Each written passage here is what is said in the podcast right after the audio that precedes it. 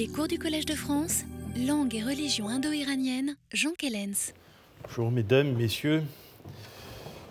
Nous allons donc reprendre notre exploration de l'historiographie des euh, études gathiques. Nous n'en avons plus pour tellement longtemps puisque nous sommes au début des années 90. Euh, donc, qu'est-ce qui a suivi la euh, publication des textes vieillavestiques euh, que, Éric Pirard et moi euh, avions publiés euh, entre 1988, je crois, en trois volumes, et 91. Bien, le, le, la réception du livre a été mitigée, comme je vous l'avais exposé à la fin, de, à la fin du cours dernier. Euh, deux choses pouvaient évidemment euh, provoquer une sorte de rejet. Euh, c'était d'abord l'investigation grammaticale, qui, elle, a été très bien sûre, au contraire, dans un premier temps. et ensuite, par contre, ce qui a été rejeté, parfois avec une certaine violence, c'est l'interprétation ritualiste du texte. Et je vous ai fait remarquer que dans la suite, des, dans la suite de l'histoire, euh, cette réception s'est inversée. C'est l'interprétation ritualiste qui aujourd'hui est très largement partagée, alors que euh, les analyses grammaticales sont ignorées, comme le sont d'ailleurs, je vous le disais, euh, comme elles le sont en général depuis la loi de Kuiper sur le maintien des laryngales. Et j'aurai l'occasion, dans le cours de mon exposé, de vous donner quelques exemples de cette volonté de ne pas tenir compte de nouveautés grammaticales, ce qui me paraît toujours un peu curieux. Mais euh, donc après quelques années de, rejet, euh, les choses sont en voie de, euh, de, progresser à nouveau. Je vous signale, si vous voulez lire les articles peut-être le plus violent qui a été publié contre, notre publication, il est dû à Ilya Gershevitch dans la revue Iran de 1995 euh, un gros article intitulé Approaches to Zoroaster's Gata. Euh, il est amusant parce que l'agressivité se voile d'humour, mais euh, ce n'est pas toujours une. c'est un humour parfois tout de même qui laisse percer une animosité assez profonde. Et vous, vous, constaterez aussi, quand on lit bien cet article, que certes, il est dirigé contre Pirard et moi, ce sont nos noms qui apparaissent, mais pas seulement. Au-delà de, au de, la critique du livre euh, d'Éric et de moi-même, eh bien, euh, c'est euh, finalement tout le développement des études gatiques depuis Helmut Humbach qui est visé. en réalité, c'est une entreprise profondément réactionnaire et dont le but est de ramener les études avestiques en général au temps de la tradition bartholoméenne. C'est un retour à Bartholomé. Euh, cela a fait long feu. Hein, euh, personne aujourd'hui ne défendra plus euh, ces positions-là. Alors, les deux, choses, qui se sont produites depuis les années 90, c'est un débat, nous en avons parlé durant le cours 2006-2007, je crois. Un débat sur l'unité du texte gathique, qui est aussi, vous le verrez, un débat sur l'auteur. les choses se présentent de la manière suivante. Euh, les textes vieillavestiques, euh, dans notre introduction, euh, reproduisent une hypothèse qui avait été faite en 1963 par Marie-Jeanne Mollet. il était communément admis, avant Mollet, que l'unité du texte gathique, c'est le chapitre, ou bien la Haïti, pour le dire en avestique même, car le mot est cité par les auteurs de l'Avesta récent. Les Gata sont composés de 17 Haïti, 17 chapitres. Haïti. Ces Haïti sont groupés en ensembles, en cinq ensembles que l'on appelle Gata, ou bien chants, euh, selon l'hypothèse courante, sur le seul critère de l'uniformité métrique. C'est-à-dire tous les poèmes toutes les Haïti euh, qui euh, sont rédigées dans le même maître sont regroupées dans une gata. C'est donc un groupement arbitraire. ces poèmes sont, indépendants. Et à l'extrême, comme vous le savez, hein, Duchesne d'Imain a tenté de leur restituer un ordre chronologique, un ordre biographique. Ce n'est pas la seule tentative en ce sens. C'est la seule qui soit, qui soit, véritablement articulée sur une traduction des Gathas, mais en 1970, un certain Erwin Wolf avait aussi euh, proposé, sans faire lui-même de traduction du texte gathique, de restaurer un ordre chronologique entre les Haïti. Euh, Mollet, euh, Mollet, a nié cette, cette, représentation du corpus gathique. Pour Mollet, les gathas sont unitaires, elles sont homogènes, elles sont unitaires. la mise en chapitre est quelque chose de secondaire. Chaque gatha représente un tout homogène. il y a deux euh, il y a deux arguments pour cela. Et euh, de, façon étrange, ceux qui plus tard feront la critique de cette position ne les discuteront jamais.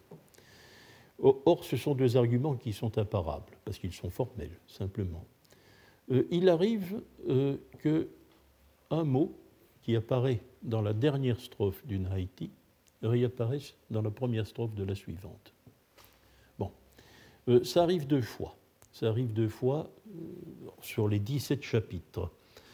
Euh, l'autre argument, euh, c'est la réapparition dans chaque gata, donc dans chaque ensemble, d'un certain nombre de motifs obligés, comme si l'auteur disposait d'une sorte de canevas hein, qui, représente en quelque, chose, en quelque sorte son cahier de charge il doit traiter une fois dans chaque texte euh, un certain thème.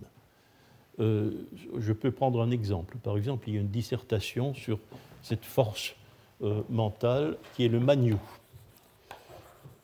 Eh bien, un passage sur le Manu, ce qu'on traduit par esprit, hein, mais nous cherchons à être plus précis, eh bien, il y a une dissertation sur le Manu dans chaque gata, une et une seule, une et une seule. Il semble donc qu'il s'agisse euh, d'un thème obligé. Autre thème obligé, autre motif, c'est la description d'un groupe humain. un catalogue des noms propres. Une fois dans chaque gata, pas deux. Mais dans chaque gata, ce catalogue est dressé. Nous avons euh, l'énumération d'un certain nombre de noms propres. Voilà deux arguments. Or, en 2002, Almut Hinz dans un article paru dans le bulletin of the, euh, School of Oriental and African Studies de l'Université de Londres, et Stéphanie euh, Jamison en 2007, euh, dans quelques conférences qu'elle avait faites, dans quelques conférences qu'elle avait faites ici même l'année précédente, ont tenté de restaurer l'autonomie des Haïti contre les arguments de Mollet et de moi-même. Je leur ai répondu en 2007 dans le journal asiatique, après vous en m'être entretenu de ce problème avec vous l'année précédente. Euh, les analyses de Hinz et de Jamison sont fondées sur une sorte de pratique euh, que, chacun, que chaque traducteur n'a pas menée sur les gathas et qui est une pratique d'analyse textuelle. Euh, l'analyse de certains ressorts théoriques du texte gathique. Euh, ces, tentatives de, voir en quelque sorte comment une gata est fabriquée, hein, euh, quels sont les mécanismes rhétoriques qu'elle met en jeu, remontent avant Humbach, en 1954. L'initiateur de ce type d'études a été un certain Wolfgang Lenz. Wolfgang Lenz dès 1954. C'est donc une pratique ancienne qui n'est pas discutable, hein, c'est intéressant comme analyse. Euh, euh, Humbach l'a adopté. Hein, a euh, réadopté cette pratique de tenter de voir de quels étaient les, modes de progression, le dynamisme du texte gathique, comment cela procédait. Les analyses de Lenz ont été reprises de façon systématique par son élève Hans-Peter Schmidt, euh, qui a publié divers articles sur cette question jusqu'en 1985.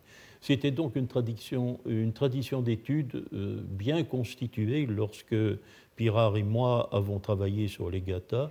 Nous avons aussi reproduit ces analyses, nous les avons discutées, nous avons fait les nôtres dans le même esprit.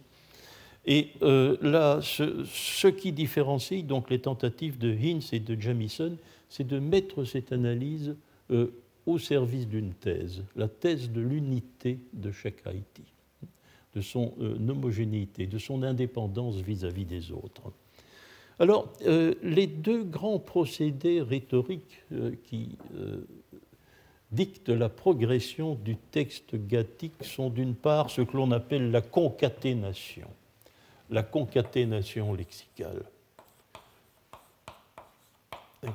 C'est le phénomène dont je viens de vous parler.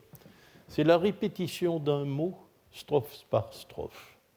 Généralement deux strophes, parfois plus. Hein. Un mot comme Manu, par exemple, tend à former zone, c'est-à-dire qu'il se répète sur un nombre de strophes beaucoup plus élevé. Le nombre est beaucoup plus élevé que généralement. Donc c'est ce qu'on appelle la concaténation lexicale. C'est évidemment un procédé de la littérature orale. C'est aussi euh, un aide-mémoire, cette, cette, répétition de mots. Hein. Euh, ça aide naturellement le récitant à, à, prévoir le cours de sa récitation. Euh, L'autre procédé est la composition en miroir, ce que les euh, ce que les anglophones appellent la ring composition, ring la composition en anneau. Je crois qu'en français, on préfère l'expression composition en miroir. Il y a aussi donc un jeu de correspondance, euh, de correspondance lexicale, mais ce n'est pas la répétition strophe en strophe, au contraire, c'est une, une, un mot qui apparaît dans la première strophe euh, est répété dans la dernière, apparaît à nouveau dans la dernière, dans la seconde strophe, l'avant-dernière, et ainsi de suite. Donc la composition en miroir, ce qui donnera euh, comme euh, théorie la plus sophistiquée, celle de Martin Schwartz, qui vous l'a exposé ici il y a quelques années lors d'une conférence, et qui est celle des références croisées. Mais si vous le permettez, je ne vous exposerai pas cette hypothèse-là, parce que de toute manière, elle est sans incidence sur le sens que nous pouvons accorder au texte. Alors ce n'est pas peut-être le lieu d'en faire la critique euh, pour l'instant. Euh, la ring composition euh, est liée, est liée à, au débat sur la question de l'auteur des Gathas, de la manière suivante. Si, le Yasna 28, c'est la première Haïti. Elle a fait l'objet d'un examen extrêmement précis à la fois de Hinz et de Jamison, euh, pour mettre en lumière les deux faits suivants. Il y a composition en miroir. Le Yasna 28 euh, est euh, stylisé par la ring composition. Je prends l'exemple, c'est 11 strophes. Ah oui, pour qu'il y ait vraiment une composition en miroir, il faut un nombre de strophes impair. Hein, sinon, ça ne marche pas. Sinon, ça ne marche pas. Or, euh, donc la première strophe contient une mention de paurouya. Paurouya est l'adjectif qui signifie premier. Premier. Eh bien, le même paurouya réapparaît dans la dernière strophe, la onzième, l'exemple de composition en miroir. Donc, il semble qu'il y ait des limitations délimitation du poème. Hein. Un poème construit comme ça doit être autonome, il doit être complet en soi, il doit être indépendant des autres. Euh, dès lors aussi euh, qu'il y a composition miroir de ce type, une, strophe particulière va euh, revêtir une grande importance. Nous sommes dans une structure, structure impaire, la strophe centrale, ce que l'on appelle en rhétorique l'homme phallos, l'homme phallos du poème, présente euh, une importance particulière. Euh, elle n'est plus soumise, elle n'est plus soumise à la, à la construction en miroir, puisqu'elle est isolée, elle est seule, comme strophe médiane. Or, Yasna 28.6 euh, mentionne le nom de Zarathustra. Zarathustra est nommé, mentionné dans la sixième strophe.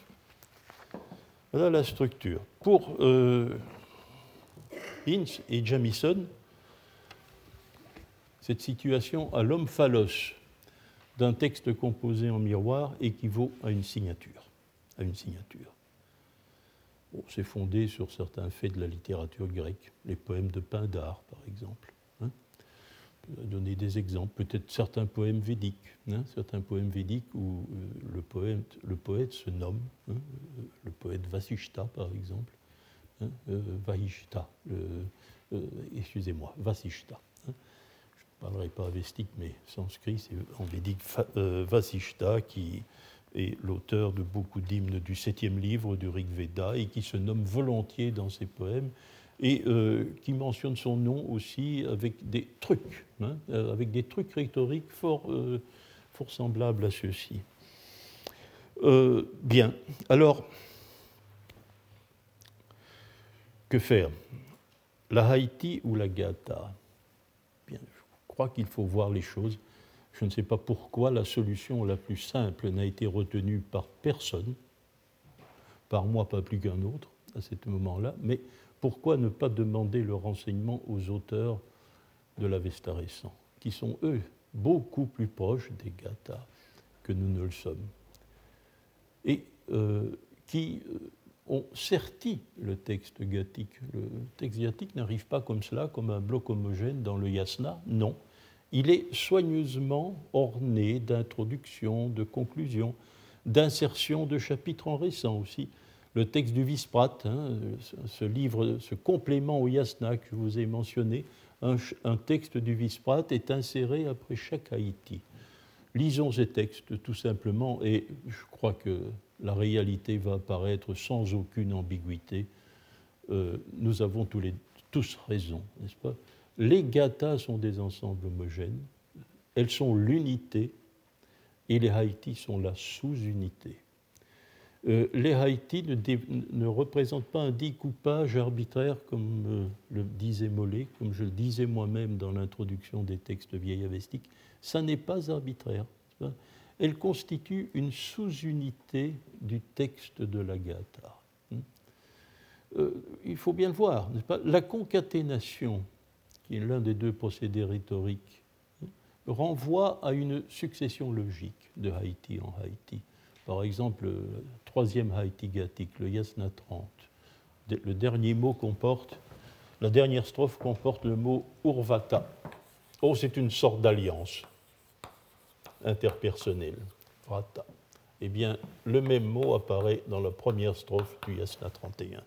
Donc, euh, les Haïti euh, constituent une unité, mais elles ne sont pas indépendantes. Elles sont une sous-unité d'une unité plus vaste qui est la Gata. La concaténation y renvoie, et par ailleurs, la construction en miroir, elle renvoie euh, à, l'unité de chaque Haïti à l'intérieur de la Gata. Les deux arguments euh, exercent ainsi leur poids. Et nous pouvons d'ailleurs aussi faire place, dans cette mesure-là, à l'argument des motifs, motifs des motifs obligés. Alors, que penser de l'incidence de cette analyse sur la question de l'auteur des Gathas euh, vous savez que euh, j'ai écrit dans l'introduction des textes vieillavestiques et encore plus tard, très souvent, que je ne pensais pas que Zarathustra puisse être l'auteur des Gathas. Euh, je, disposais pour cela, je vais dire, l'argument me paraissait le suivant. un auteur dit je, parfois, euh, parfois il dit il, il peut parler de lui-même à la troisième personne. Mais je faisais l'observation que nous ne trouvons, sauf deux fois, mais ce sont des discours rapportés, ce sont des discours rapportés par quelqu'un d'autre, clairement, euh, les Gathas ne disent jamais moi, je, Zarathustra. Jamais. Vous n'irez jamais cela dans les Gathas, sauf dans un discours rapporté. Vous aurez toujours il, Zarathustra, à la troisième personne. Bien sûr, la troisième personne, ça ne veut rien dire. Les, poètes védiques font de même. Ils parlent d'eux-mêmes à la première ou à la deuxième personne. Euh, nous avons tous lu La guerre des Gaules de César et les mémoires de De Gaulle. Hein. Nous savons bien qu'un auteur parle de lui-même parfois à la troisième personne. Ce n'est pas cela qui est en question, mais c'est la répartition. Euh, je, Zarathustra, n'existe pas. Il, Zarathustra, est permanent. il y a un jeu. Hein. il y a un jeu. Qui est-il Je ne sais pas. et alors, un autre fait qui me paraissait massivement destructeur, c'était la présence dans ce Yasna 28, dans cette strophe d'Omphalos, justement, d'expression Zarathustra et nous. Zarathustra et nous. Coordination entre le nom de Zarathustra et le pronom de la première personne du pluriel. C'est difficilement justifiable euh, de faire du nom de Zarathustra, dans ce cas-ci, euh, celui, de, le comprendre comme je. Hein. Euh, même s'il parle de lui à la troisième personne, c'est quand même curieux. Hein. S'il parle de lui à la troisième personne, peut-il dire Zarathustra et nous? Ça devient une situation plus embarrassante. Hinz a très bien, a très bien contré l'argument. Je, reconnais tout à fait la force de son argument. Euh, l'argument, euh, elle l'a trouvé, elle a trouvé dans le Yasna 68 euh, de, de, de l'Avesta récent, donc dans l'Yasna, Yasna 68, c'est l'Avesta récent, un texte où nous trouvons l'expression suivante. Moi, le Zautar, je vous rappelle que le Zautar, c'est le patron de la cérémonie sacrificielle. C'est le grand, euh, le, responsable du sacrifice. Hein. ne veut pas dire qu'il y ait une autorité permanente. Hein. On se distribue les rôles. Les prêtres se distribuent les rôles. Il ne faut pas voir ça sous forme de subordonnés ou bien de prêtres auxiliaires. Ça n'existe pas. Euh, en réalité, les prêtres se distribuent les rôles euh, dans le collège sacerdotal avant le sacrifice, et au sacrifice suivant, les rôles peuvent être euh, redistribués d'une autre manière. Mais le Zautar est le patron du sacrifice, c'est lui qui a la responsabilité du cursus sacrificiel. Eh bien, dans ce texte, il dit Moi, le Zautar, moi, le Zautar, et nous, les Masdéens en général. Donc, il fait une exception pour lui-même en se mettant en évidence du groupe, en quelque sorte. Ça pourrait être le, cas ici, sauf que le pronom je n'est pas prononcé. Hein, euh, il n'est pas prononcé, il n'est pas là. On peut éventuellement euh, le, réintroduire, l'inclure, le comprendre. Mais euh, c'est un bon argument. Maintenant, je vous dirai tout de suite, je vais laisser cette question de côté. Je crois qu'elle est mal posée. Elle est mal posée, je ne suis plus d'accord avec ce que j'ai écrit les choses de façon trop simple. J'avais à ce moment, dans, euh, à cette époque ou à l'époque où j'ai travaillé, je crois, une conception beaucoup trop simple euh, du jeu littéraire, n'est-ce pas? Il y a un jeu dans les gathas.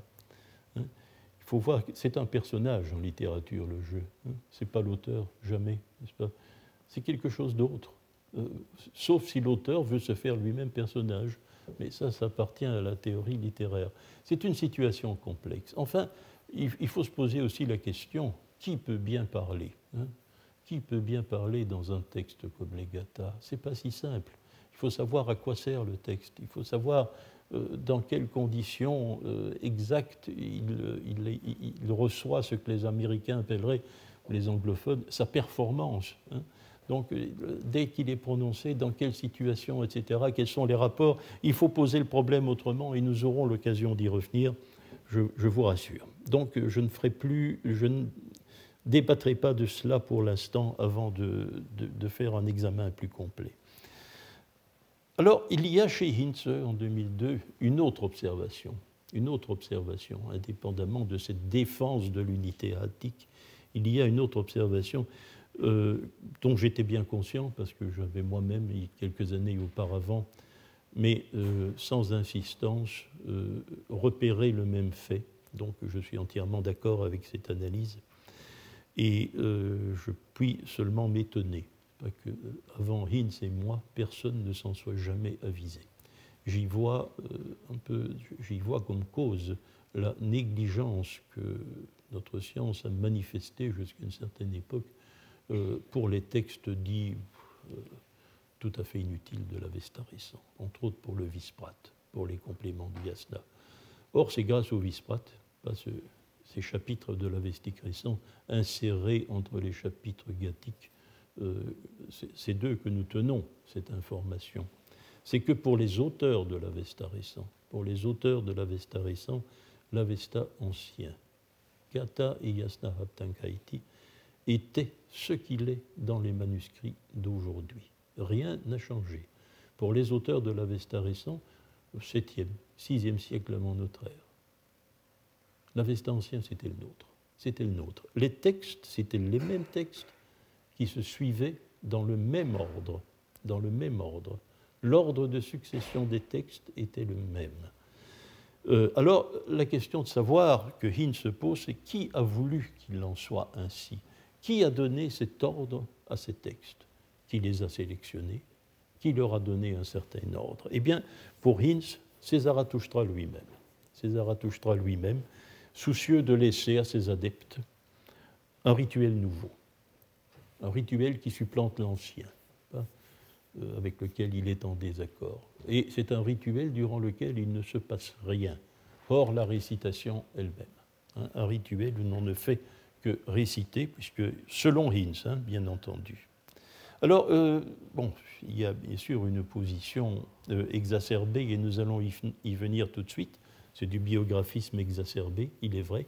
Il n'y a pas l'ombre d'un argument pour défendre cette thèse, euh, mais il est évident que quelqu'un a une date très ancienne, avant le VIe siècle de notre ère, a édité les Gathas, et dans un sens plus large, l'Avesta ancien avec le Yasna Abdankaiti. Mais qui?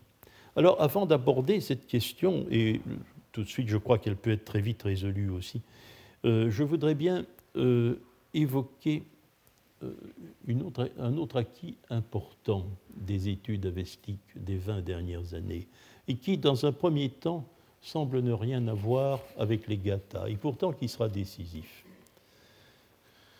Euh, à partir euh, de 1998, euh, nous nous sommes avisés que l'Avesta n'était pas, comme le pensait Bailey et à sa suite Hoffman, un débris. Hein, je vous rappelle la conception de Hoffman, la conception de l'Avesta qui s'est constituée, je vais dire, entre 1943 et les analyses de Bailey jusqu'aux analyses de Hoffman, dont l'état définitif a été acquis en 1989. Bien, euh, l'idée est que l'Avesta est un corpus textuel euh, qui résulte euh, de deux naufrages successifs. D'abord, un, naufrage dont nous ne savons rien, à date très ancienne, mais que les auteurs des textes moyens perses identifient comme une destruction due à Alexandre. Ce n'est peut-être pas une historiquement, pour Bailey Hoffman, ce n'est peut-être pas Alexandre le responsable, mais, pense-t-il, euh, quelque chose s'est passé. Euh, les textes ont été dispersés d'une manière ou d'une autre et menacés d'oubli. Sous les Sassanides, on va les rassembler, on va les collecter de la mémoire des prêtres, puisqu'on sait désormais que l'Avesta n'a jamais été écrit. On va les collecter de la mémoire des prêtres et on va en faire ce qu'Hoffman appellera l'archétype sassanide première édition de l'Avesta, mise par écrit, hein, archivée. Ça, c'est la, première, la, première, restauration euh, qui est euh, concomitante de la première mise par écrit. Et puis, deuxième naufrage. Là aussi, on ne peut pas le situer avec précision. On peut imaginer, bon, situation de rivalité avec l'islam qui s'installe en Iran, euh, que certaines écoles vont disparaître, les textes se perdent, mais nous n'avons pas de témoignages directs d'une telle perte. Nous ne savons pas. Tout ce que nous savons, c'est ce que nous avons récolté. Et qui semble être une seconde restauration. Hein. on a d'abord recollé les débris de l'Antiquité à l'époque sassanide, et une deuxième fois, on va récolter les nouveaux débris de de l'Avesta sassanide. Donc il y a deux, entreprises de, deux, naufrages et deux entreprises de restauration. Euh, et l'Avesta serait le, résultat aléatoire de la perte des textes et de leur remise en ordre plus ou moins perfectionnée euh, par euh, divers assembleurs. Bien, eh bien, on s'aperçoit, j'en suis responsable dans un premier temps, mais cette, hypothèse a été beaucoup perfectionnée dans la suite par Alberto Cantera et son école de Salamanque, et dire, les, interventions successives euh, je l'ai dit chronologiquement de moi-même en 98 et celle de Cantera depuis lors, font qu'aujourd'hui, euh, cette, cette conception est en train de s'imposer simplement parce que Ici aussi, on peut s'étonner, pourquoi pas plus tôt Mary Boyce me l'avait écrit à la sortie de mon article. On se demande pourquoi ça n'est pas apparu plus tôt. Mais euh, l'Avesta, ce n'est pas un débris. C'est quelque chose qui a été soigneusement euh, euh, assemblé à date très ancienne, à l'époque où l'on rédigeait encore des textes en avestique. Certainement, je n'ai pas de date très précise, je la cherche, je ne l'ai pas trouvée, mais euh, vous dirais que les textes que nous avons, ce sont deux liturgies, deux liturgies, rien d'autre. Hein? Oubliez la notion de livre sacré. Hein? Ce n'est pas un livre sacré, rien du tout. Rien de tout ça. Comme les hymnes du Rig Veda, dont Fritz Stahl disait le Rig Veda, c'est tout ce que vous voulez sauf un livre. Nous en avons fait un livre en l'éditant et en l'imprimant. Mais ce sont deux récitatifs liturgiques qui ont été assemblés dans un but liturgique. Vous voyez pourquoi l'hypothèse du ritualisme aussi hein, a pris dessus. Ce sont dès l'abord des collections liturgiques. On ne peut pas nier ce fait-là. Ces collections liturgiques sont très anciennes. Elles remontent au 6e, hein, peut-être 6e, peut-être 7e siècle avant notre ère. Et elles ont traversé le temps. Elles ont traversé le temps. Euh, ces liturgies existent euh, depuis euh, donc environ 2500 ans aujourd'hui. Hein. leur composition textuelle a pu varier, des détails. La répartition des moments liturgiques sur les moments de la journée a varié, nous le savons. Nous avons des variantes, certaines nous ne les connaissons pas, peut-être même. Donc il y a eu certainement des variantes de ce rite ont pu exister, mais une base et permanente, c'est que le centre de la grande liturgie est le yasna, le livre dit du yasna, c'est-à-dire ce livre qui euh, contient en son centre l'Avesta ancien, hein, Gata et Yasna Haptankaiti. Euh, la je vous disais, la composition textuelle peut varier, oui, parce que le visprat peut être intercalé. Et le videvdat aussi peut être intercalé. Alors, c'est en quelque sorte un rite télescopique. Hein. Euh, naturellement, l'insertion des textes euh, est motivée par, par des buts spécifiques. Euh, voilà le, la composition maximale, les trois livres qui composent ce que j'ai appelé la liturgie longue. C'est une liturgie unitaire et elle doit durer. Je crois que Alberto Cantera a chronométré environ 7 heures. Hein.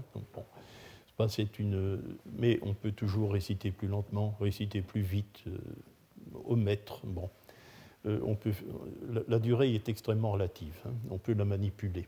Mais euh, donc une liturgie longue et unitaire, ces trois livres. Quant au Yacht et au Cordet Avesta, c'est en soi une anthologie, c'est une collection de rites mineurs. Les Yachts sont les hymnes pour les dieux autres qu'Ahura Mazda à partir d'une certaine époque, comme nous l'avons vu l'an dernier, euh, ces hymnes seront les récitatifs des sacrifices quotidiens, dès le moment où les dieux euh, donnent leur nom à jour du mois. Hein, euh, leur texte servait de rite pour le jour correspondant. Donc c'est en soi une anthologie. Mais voyons bien que si même la liturgie longue, centrée sur le yasna, est un rite unitaire, ils l'ont. Euh, c'est aussi une anthologie. Hein. Ce sont des textes d'origine diverses et d'âges divers qui sont assemblés. Les plus anciens, c'est le cœur. C'est l'homme phalos du yasna. Gata et yasna haptankaiti, ce que pour des raisons linguistiques nous appelons l'Avesta ancien. Alors, euh, bon, euh, nous oublions l'idée de livre sacré. Nous avons recueilli là euh, à travers le temps, ça, défie le temps, c'est assez extraordinaire, mais deux liturgies très anciennes. Dont, euh, ces textes sont ce qu'ils sont pour nous depuis longtemps. Naturellement, tous les autres textes qui n'ont pas été réunis dans cette double liturgie étaient condamnés. Ils étaient condamnés. Hein, nous n'avons recueilli que les textes qui ont servi liturgiquement qui ont été sélectionnés pour cela à une date très ancienne. Ça, modifie très fort la perspective. Nous n'avons pas un livre débris, nous n'avons pas un livre sacré. Nous avons deux liturgies parfaitement respectées et immuables depuis des temps très anciens. C'est autre chose. Hein. C'est dans cette perspective que nous devons situer les textes. Alors, je reviens à la question. Qui a édité l'Avesta ancien sous la forme qu'il a dans le Yasna? Nous pouvons maintenant bien cerner la fourchette temporelle qui est possible. Eh bien, au plus tôt par l'auteur lui-même, comme le dit Hitz. Au plus tard, par l'arrangeur du yasna. En même temps que l'on assemblait les textes qui composent le yasna, on a pu sélectionner les gathas et leur donner leur place et leur ordre d'énumération. Certainement. Eh bien, ce n'est ni l'un ni l'autre. Je peux donc répondre très vite, n'est-ce pas? Nous pouvons répondre très vite aujourd'hui euh, à l'argumentation de Hinz. Ce n'est certainement ni l'auteur ni l'arrangeur du yasna.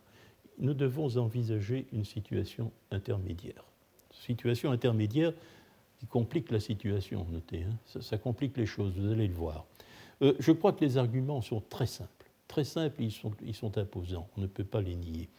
Bon, d'abord, le premier point, j'exclus l'auteur. J'exclus l'auteur parce que euh, certains textes, les textes les plus anciens euh, de, de l'Avesta récent, que l'on nomme d'ailleurs parfois moyenne avestique, pour leur donner leur spécificité par rapport aux autres textes de l'Avesta récent. Mais entre Avesta récent archaïque et moyenne avestique, c'est un, peu, c'est un peu la même chose mais j'entends par là essentiellement le Yasna 12, le douzième chapitre du Yasna, chapitre 56 et le chapitre 58. Ce sont certainement les textes les plus archaïques de l'Avesta récent. Eh bien, ces trois chapitres font la citation de textes vieillavestiques que nous n'avons pas. Ils avaient donc encore accès à d'autres, les auteurs de ces textes avaient encore accès à des textes vieillavestiques que nous n'avons plus, qui ne se trouvent pas dans euh, la liturgie qui nous est parvenue. Donc euh, la matière vieillavestique n'est pas fixée, n'est pas fixée quand les plus anciens textes de l'Avesta récent sont composés. Ce qui semble exclure, n'est-ce pas, la sélection par l'auteur lui-même. Sinon, euh, tous les textes qu'il n'avait pas sélectionnés ne nous seraient pas parvenus. Alors, ça ne peut pas être non plus les arrangeurs du yasna. Euh, pour une raison de transmission, je vais vous l'expliquer la plus simplement possible, mais euh, je dois faire appel à de petits phénomènes phonétiques. Je prends l'exemple le, plus simple possible. Il existe en sanskrit une préposition qui indique le mouvement en direction de quelque chose et qui est habit, habit, vers quelque chose, droit vers quelque chose. Euh, en iranien commun, cette préposition doit être représentée par habit, selon la règle phonétique qui veut que l'occlusive euh, sonore perde son aspiration. C'est un des traits caractéristiques de l'iranien par rapport à l'indien. Donc on attend Abi. Euh, tout nous laisse penser que pour les auteurs de l'Avesta ancien et pour les auteurs de l'Avesta récent, cette forme était toujours en usage, cette forme-là. Oui. Or, dans le corpus, dans le corpus avestique que nous possédons, cette préposition apparaît dans les manuscrits sous la forme Aibi dans les Gathas, dans l'Avesta ancien. Que s'est-il passé? Bah, Deux phénomènes qui se sont développés dans le cours de la transmission orale. Hein. ce sont deux modifications phonétiques dont est responsable l'élocution liturgique. Ça n'appartient pas à la langue de départ. Euh, pour l'auteur des Gathas ou du Yasna Haptankaiti, c'était cette forme-là. Hein. il utilisait cette forme-là. Alors, les, deux phénomènes, c'est euh, cette marque purement graphique, probablement très tardive, de l'allongement systématique des voyelles finales. Bon. phénomène connu. Et alors un, phénomène que l'on appelle l'épenthèse, c'est-à-dire que la voyelle d'une syllabe produit une sorte de réflexe dans la syllabe précédente. Hein, ce sont deux traits qui se développent lors de, la, euh, lors de, la, transmission orale. Mais comme vous le voyez, euh, la consonne est préservée. L'occlusive sonore intervocalique est préservée. Dans l'avesta par contre,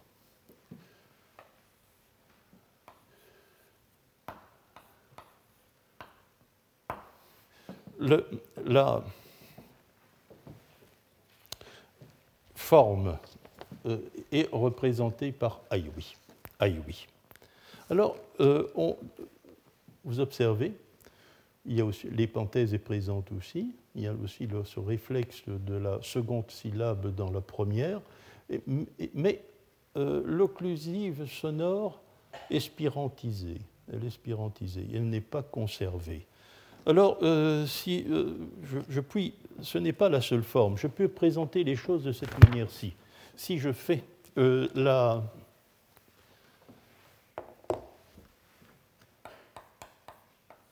Je peux penser qu'à un moment donné, trouvons l'aspirante. Hein, L'épenthèse, c'est secondaire. Mais ah oui apparaît sous deux formes dans la Vesta récent. Ah oui et ah oui. Ce sont deux développements différents. C'est ce qui nous permet d'établir d'ailleurs que l'épenthèse est secondaire, parce qu'elle ne peut se développer que si euh, que si la, spirante se maintient, mais si elle se spirantise, si elle se spirantise à fond, l'épenthèse ne peut pas, peut pas se produire. C'est-à-dire que l'épenthèse est, est possible à travers ce que nous transcrivons comme bêta, mais elle n'est pas possible à travers les deux U. Bon, ça, c'est euh, l'arbitraire de la, de, la, prononciation liturgique, on n'y peut rien.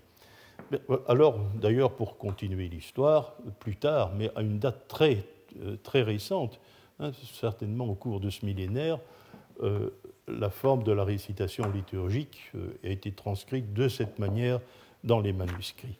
Alors, je vais tirer de ceci une, conclusion, me semble-t-il conclusion est imparable de ceci.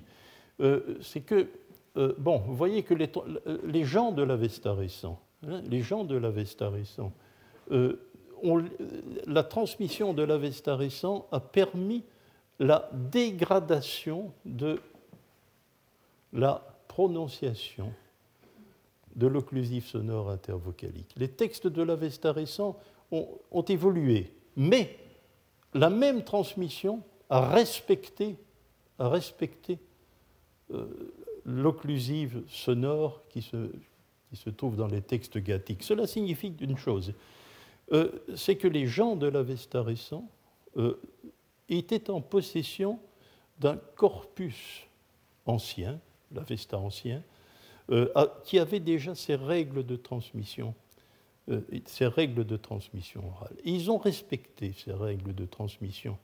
Donc, euh, c'est un phénomène que je sais que le mot ne figure pas dans les dictionnaires, ça a été créé sur le grec, n'est-ce pas? Mais euh, c'est le mot, nous utilisons le mot diacévase pour cela. C'est un mot qui, qui, est ressorti seulement à la pratique des philologues de l'indo-iranien. Euh, C'était repris au grec diaskeasis par Hermann Oldenberg au début du XXe siècle et euh, le terme a été repris par Karl Hoffmann qui me l'a transmis. Bon, la diacévase, c'est-à-dire que c'est le soin que l'on a apporté à la transmission du texte, à établir sa prononciation, euh, à simplement veiller à ce que l'ordre de ces mots ne soit pas modifié. Donc tout le soin de transmission orale est, inclus dans ce mot diacévase. Donc on peut, euh, nous pouvons conclure de ce qui précède, de la manière différente dont euh, la prononciation du vieil avestique a été protégée par rapport à celle de l'Avesta récent, que les gens de l'Avesta récent ont déjà hérité d'une diacévase opérée sur les textes vieil avestiques.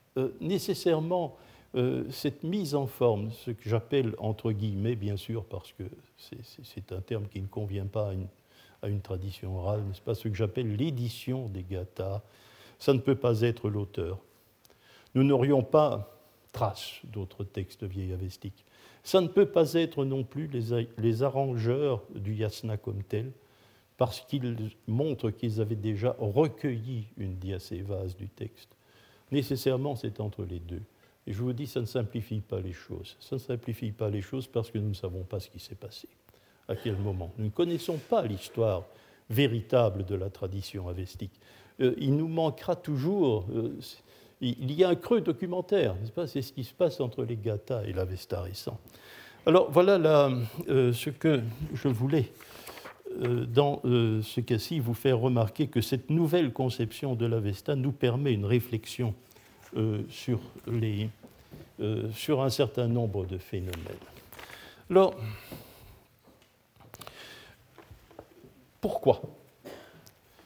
Quelle importance les rédacteurs de l'Avesta récent euh, accordaient-ils au texte vieil avestique Nous le savons mieux aussi maintenant. Nous le savons mieux. Voici maintenant quelques années que je me livre à cet exercice avec vous. les auteurs de l'Avesta récent euh, ont développé une exégèse euh, qui établit euh, que l'Avesta ancien fait le récit de l'histoire cosmique, raconte l'histoire du monde, depuis la cosmogonie jusqu'à la fin des temps. Et le récit établi par l'Avesta ancien qu'ils considèrent, eux, non pas comme l'œuvre de Zarathustra, mais comme un dialogue entre Ahura Mazda et Zarathustra. Donc, euh, certainement, Zarathustra est partiellement l'auteur, partiellement il ne l'est pas. C'est une œuvre en alternance entre le Dieu et l'homme Zarathustra. Euh, c'est la conception que les auteurs de, de l'Avesta récent, c'est la plus vieille exégèse, la plus vieille conception des Gathas que nous pouvons imaginer. Ce sont ces gens peut-être du VIe siècle avant notre ère euh, ils en ont une conception parfaitement philosophique et savante. Pour eux, ce n'est pas un souvenir de l'histoire, ce n'est pas un texte historique, ce n'est pas le souvenir vivant du fondateur, les Gathas. Ce ne sont pas non plus des mythes au sens le plus obvi du terme. Secondairement, ça peut donner naissance à des, euh, mythes, mais ce n'est ni historique ni mythologique, c'est autre chose. C'est une philosophie de l'histoire. Euh, Zarathustra, c'est le maillon d'une philosophie de l'histoire. Euh, il n'y a pas pour eux un homme ou une légende derrière tout ça. Non, c'est la figure euh, emblématique qui explique la place de l'homme dans l'histoire du monde depuis la cosmogonie euh, jusqu'à la fin des temps. Alors, nous, nous voyons mieux ce que sont les gathas. C'est un texte réutilisé. C'est un texte réutilisé par les rédacteurs de l'Avesta récent. Il est réutilisé comme les hymnes du Rig Veda l'ont été dans ce grand réaménagement des pratiques qu'ont été les brahmanas en Inde. C'est exactement la même situation. les, hymnes védiques euh, sont des hymnes que nous avons conservés parce qu'ils ont été réutilisés euh, par euh, la réforme brahmanique. C'est un texte qui est déjà interprété. Hein, c'est un texte déjà interprété dans le sens d'une philosophie de l'histoire du monde. Et alors, surtout, réutilisé, je devrais dire. Désarrimé. Il entre, sa réutilisation, c'est le faire entrer dans le cadre d'un rituel nouveau. Mais à quoi servait ce texte avant? Pour les hymnes de Rigveda, nous ne le savons pas non plus. Quel était le, cadre de l'utilisation des hymnes védiques Nous ne savons pas. Pour les gathas, c'est la même chose. Mais nous avons une chance avec les gathas que nous n'avons pas toujours avec les hymnes védiques. Les gathas, elles peuvent être longues sont beaucoup plus longues. Alors, ça permet peut-être de mieux voir le, le, mouvement qui s'y dessine, le but, la motivation qu'il y a derrière le texte. C'est ce qu'on va faire. À partir de maintenant, c'est ce que je vous propose de faire cela ensemble. Nous allons essayer, nous allons oublier euh, la réutilisation récente et nous allons euh, tenter de faire de, l'archéologie textuelle ou rituelle, si vous voulez, et tenter de, voir à quoi pouvaient correspondre les gathas comme tels à l'époque même de leur composition Que pouvaient-elles être Dès lors, on va essayer de dépasser le désarrimage. Hein. on va essayer de, de voir ce qu'il y a avant cela. Et alors, vais, je, nous allons vérifier les choses. Nous allons commencer par le rituel et l'eschatologie. Je vous ai dit dans mon introduction que lorsqu'on lit les auteurs, on se rend compte que c'est tout de même une situation étrange, parce que le rituel et l'eschatologie sont introuvables textuellement dans le texte des Gathas. On peut dire qu'elles ne sont pas rituelles, aucun acte rituel n'est posé pendant la récitation. On peut y voir un texte essentiellement rituel, tout ou rien. Pourquoi? On va vérifier cela. L'eschatologie de même, on a nié, euh, à l'époque euh, où Pirard et moi avons, euh, produit des textes vieillavestiques, la mode était à la sous-estimation de l'eschatologie. Nous avons changé d'avis, comme je vous le disais. On l'avait certainement surestimé auparavant. Pourquoi? Pourquoi ce tout ou rien, là aussi, est-il possible? Ben, Nous allons essayer de, faire le point sur ces questions-là. Alors, je voudrais, euh, pour en terminer, pour, euh, terminer votre information à ce sujet-là, je voudrais, je vous avais dit que l'introduction au texte vieillavestique souffre du fait que nous avons changé d'avis sur l'eschatologie. Euh, c'est pourquoi j'ai ajouté à la bibliographie euh, le petit fascicule de Zoroastre et l'Avesta ancien qui est paru en 91 et qui représente le texte de quatre cours que j'étais venu faire dans cette maison à la fin de l'année 89, il y a 22 ans donc, et où j'avais pu réintroduire ma nouvelle conception de l'eschatologie. C'était donc une mise à jour euh, dès le départ de ce qui figure malheureusement euh, dans l'introduction au texte vieillavestique. Alors, je voudrais vous, euh, vous dire rapidement, j'ai donné aussi le Zoroaster, Essays euh, on, Zoroaster and Zoroastrianism. Je vous ai donné le texte parce qu'il est peut-être plus facile à trouver, si l'anglais ne vous gêne pas, que Zoroastre et l'Avesta ancien, et c'est une traduction anglaise de Zoroastre et l'Avesta ancien. et c'est un livre qui, je crois, est encore distribué aujourd'hui, mais malheureusement, c'est une édition américaine, il est parfois très difficile en Europe euh, de se les procurer. Bon, à tout hasard, je vous ai donné ces textes. Alors je voudrais, euh, pour que les choses soient bien claires à ce sujet, euh, ce que nous allons faire ensemble, c'est vérifier les chapitres 3 et 4. Le programme que je viens d'établir, ça équivaut à une vérification des chapitres 3 et 4. je ne suis pas en désaccord profond avec les chapitres 3 et 4, mais euh, c'était débroussaillé. J'ai débroussaillé la question, je pense, pas plus. Nous allons essayer d'être plus précis sur ces questions. Euh, l'enquête que je vous propose correspond à cela. Tenter de préciser ce qu'il y a dans les chapitres 2 ou 3. Euh, les chapitres 1 et 2, bon, le système, nous pouvons, ils peuvent être lus tels quels à ceci près que ce que je commence euh, par exposer dans la toute première leçon, et je, viens de, euh, de, vous expliquer que ce n'est plus aujourd'hui notre conception, c'est l'hypothèse de l'Avesta, livre sacré, livre débris. Hein.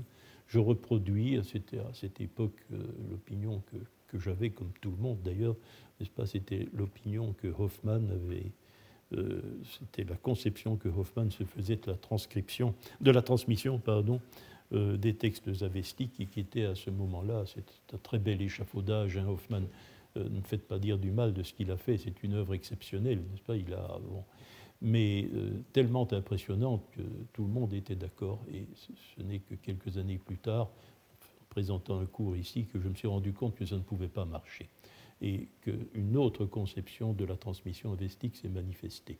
Donc là, certainement, c'est sur cet aspect des choses euh, qu'il faut euh, ici, euh, sur cet aspect des choses qu'il faut, certainement, il ne faut plus le prendre comme si c'est pour de l'argent comptant. Alors pour en terminer, pour en terminer avec la bibliographie, vous apercevrez que j'ai parce que c'est un livre qui se trouve facilement et qui n'est pas cher. Euh, j'ai, pour les curieux, et je dis signalé le livre d'un certain Khosrau Kazai Pardis, qui a tenté une, traduction des Gathas. Cette traduction des Gathas, j'ai mis pour les curieux parce que euh, il ne faut pas la prendre au pied de la lettre. Ce n'est pas une, ce n'est pas une traduction scientifique, loin de là. Hein.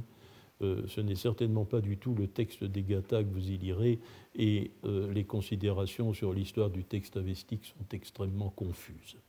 C'est donc un livre qu'il ne faut pas lire pour cela. Mais il est intéressant de le lire pour une autre raison. Euh, c'est un livre qui, euh, qui vous montrera quelle conception un zoroastrien d'aujourd'hui peut se faire du livre gathique. C'est un livre indépendant de la traduction savante et c'est une tentative de donner un sens hein, euh, à l'intérieur du zoroastrisme à un texte zoroastrien. C'est cela son intérêt. quoique je puis donc, on peut certainement le dire, c'est une tentative intéressante dans la mesure où les zoroastriens sont dépendants de la, tradition savante, puisqu'ils se réfèrent, c'est quasi un schisme, euh, soit à la traduction de Stanley Insler, soit à la traduction de Humbach Chaporia, qui figure aussi euh, dans, la, euh, dans la bibliographie. Mais une troisième branche déplore qu'il n'y ait pas une interprétation proprement zoroastrienne du texte de fondation. Alors voilà, il faut, prendre ce livre pour, euh, ce qu'il est hein, et euh, chercher une information sur l'interprétation que l'on peut avoir dans une tradition religieuse vivante hein, euh, du vieux texte que nous nous approchons scientifiquement. alors nous allons, je voudrais vous faire, je ne sais pas si je n'aurai pas le temps d'en terminer, mais on va entamer cela. Je voudrais vous faire d'abord, avant de, d'entamer nos vérifications, une petite euh, présentation très naïve de ce qu'est le corpus gathique. Et euh, je voudrais d'abord, comment se présente-t-il? Trois, euh, trois, caractéristiques sont apparentes. D'abord, l'ordre dans lequel les gathas sont classés. Désormais, nous avons notre présentation. Hein. Les gathas sont un ensemble, c'est une unité, chaque Haïti est une sous-unité. Bon, eh bien, chaque gata, donc l'unité principale, hein, chaque, les gathas sont rangés dans un ordre décroissant. Ordre décroissant. La plus longue d'abord, il y en a cinq, la plus longue, et ainsi de suite, jusqu'à la plus courte. Ça paraît volontaire. Euh, il y a euh, une tendance remarquable, qui n'est pas respecté en permanence, a composé des sous-chapitres, des sous-unités des Haïti, donc, de 11 strophes. De 11 strophes.